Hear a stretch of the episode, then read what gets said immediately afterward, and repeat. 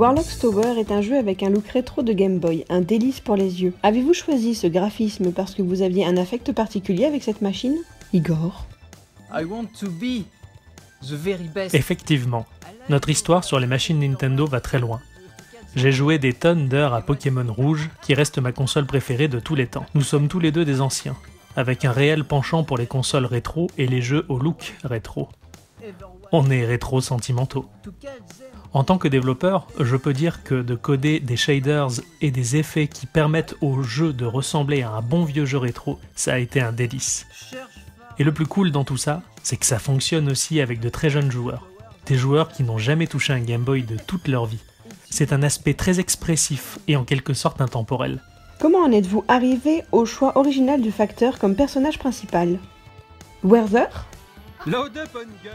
Eh bien, ça nous est arrivé à mi-développement.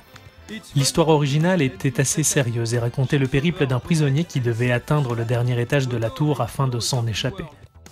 Cependant, après avoir commencé à écrire un dialogue pour le Warlock, il a pris la forme d'une personne exotique et pas très intelligente. Nous avons aimé cette nouvelle direction et nous avons commencé à mener le jeu vers une voie plus légère et humoristique. Après ça, des tas d'idées marrantes ont commencé à fuser. C'est probablement pourquoi, lorsque Igor n'était pas très convaincu par le fait qu'un prisonnier devait grimper sur une tour pour s'en échapper, a trouvé l'idée du postier. Et en plus d'être original et drôle, cela a permis de justifier le voyage jusqu'au Warlock. Quand je vois la difficulté que j'ai eu à résoudre certains casse-têtes, je me demande si leur élaboration a été compliquée. Werther? Igor a conçu beaucoup de niveaux avant de s'y essayer, et j'ai tout de suite pensé que ce serait un énorme défi. Contrairement à lui, je ne suis pas aussi doué pour mémoriser autant de données abstraites nécessaires à ce type de conception. Je pensais que ça serait une compétence requise bien particulière. J'ai fini par apprendre, cependant, que le processus de conception de niveau, pour ce type de jeu, peut être réalisé itérativement en débutant le level design, en y jouant immédiatement, puis en poursuivant, et en jouant au fur et à mesure aux parties ajoutées. Donc je commence généralement par un thème ou un concept général. C'est-à-dire, Tim sera entouré de zombies. Ou cette salle aura autant de téléporteurs que possible. Puis je commence à ajouter des défis tout en jouant et en laissant le jeu m'informer sur les emplacements précis sur lesquels je devrais ajouter ou supprimer de la complexité. Cela dit, je pense que rendre nos niveaux compliqués est bien plus facile que de les résoudre. J'oublie toujours les solutions des niveaux difficiles que je crée.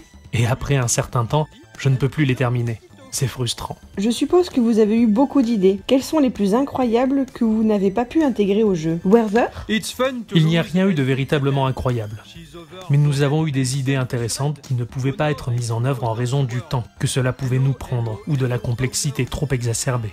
Nous voulions avoir plus de monstres, dont l'un était le mangeur. Ce monstre ne faisait pas seulement que de vous attaquer, il mangeait aussi des gemmes.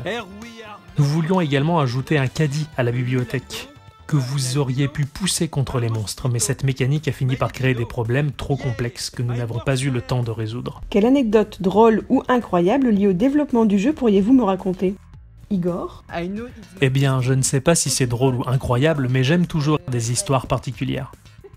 Jusqu'à la fin de 2015, un an après le premier prototype de Warlock's Tower, nous n'étions pas sûrs de pouvoir transformer le jeu en un produit commercialisable ou non, mais quelque chose s'est produit, et c'est cet événement qui a décidé pour nous. En novembre 2015, nous avons remporté deux prix SB Games, l'un des festivals de jeux brésiliens traditionnels les plus importants. Cependant, nous n'étions pas là pour recevoir le prix. Nous étions juste tombés en panne à l'endroit même où se déroulait le festival, alors que l'on voulait se rendre à Teresina, c'est un grand trajet depuis Rio de Janeiro, là où nous vivons. J'étais alors en train de donner un cours à une classe quand j'ai appris la nouvelle. Les gens de Double Dash, qui étaient là aussi, ont eu la gentillesse de recevoir le prix en notre honneur. Ils m'ont envoyé un message pour m'en avertir. Je ne pouvais pas le croire. Quand j'ai quitté mon cours, j'ai appelé Werver et il ne pouvait pas le croire aussi. Comment avez-vous réussi à créer ce jeu? Quelle forme a-t-il pris dans vos esprits ou sur vos papiers avant d'en arriver à la forme qu'il a aujourd'hui? Igor? Eh bien, tout a commencé avec des mécaniques basiques. Dans les puzzle games, tout ce qui a attrait au mouvement n'est généralement pas punitif. Le mouvement ne coûte rien et laisse le joueur libre d'explorer. Nous voulions renverser cette tendance et créer un jeu où les étapes de déplacement coûteraient cher aux joueurs. C'est alors que nous avons attaché chaque déplacement à une ressource, comme les points de vie. On ne peut aller très loin sans recharger cette ressource, et nous avions alors pensé à une notion de collecte pour permettre l'avancée dans un niveau. Ça fonctionnait. C'était la première forme du jeu. À ce stade, nous ne pensions pas encore y rajouter la trame narrative ou une esthétique particulière. Tout ceci est venu plus tard. Notre premier prototype était assez abstrait, avec des assets volés à Pokémon Rouge et des sons générés au hasard par BFRX. Mais cela nous semblait prometteur, c'était que du bon pour nous. De tous les projets sur lesquels vous avez pu travailler dans votre carrière, lequel est votre favori? Werther? Eh bien, j'ai participé à de nombreux et divers projets créatifs. Mais je vais m'en tenir au jeu pour cette réponse. Et la réponse est simple, c'est Warlock's Tower, qui est mon jeu préféré. C'est la première fois que je pouvais façonner un jeu exactement comme je le voulais du point de vue d'un artiste. Igor est probablement le meilleur partenaire créatif avec qui j'ai travaillé, en ce sens que nous avons des tempéraments, des aspirations et des idées similaires. Nous avons fait face à de nombreuses difficultés pendant le long cycle de développement, mais aucun d'entre eux n'a été lié à la direction créative du jeu. Et c'est une grande victoire pour nous en tant qu'équipe. Donc je suis vraiment fier de dire que Warlock's Tower incarne chacune des valeurs fondamentales de MIDI Pixel. Un design de jeu solide, une expérience polie, une personnalité forte et un sens de l'humour excentrique. Avez-vous une préférence parmi les créatures qui peuplent la tour des Warlocks, Igor?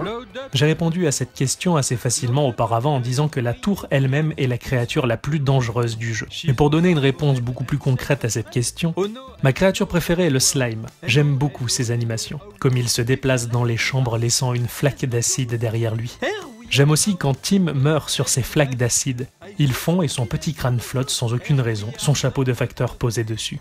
C'est tellement sinistre mais aussi très mignon. Werver a pris soin de concevoir toutes les animations liées aux morts de Tim. Comme elles sont très présentes à l'écran, sûrement qu'à ce moment le joueur sera énervé, il doit être diverti autant que possible.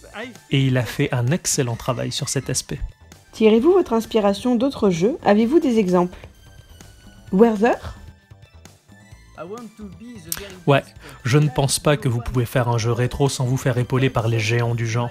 En termes de direction artistique, bien sûr, nous avons beaucoup profité des anciens jeux Game Boy tels que Pokémon, Zelda, Final Fantasy Mystical Quest et des autres.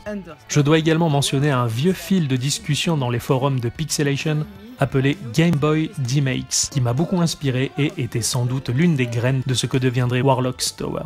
Audio-wise, je suis un énorme nerd chiptune, donc j'ai probablement été inspiré par des artistes tels que Chipzel, Oxide et Evil Weasel. En termes de conception de jeu, je ne pense pas que nous avons tiré beaucoup de choses d'autres jeux. Mais lors du développement, nous nous sommes mis en contact avec des puzzlers modernes tels que Rust Bucket, Nova 111 et Puzzle Depot. Certaines décisions prises sur ces projets nous ont permis de prévoir et d'éviter certains pièges communs du genre.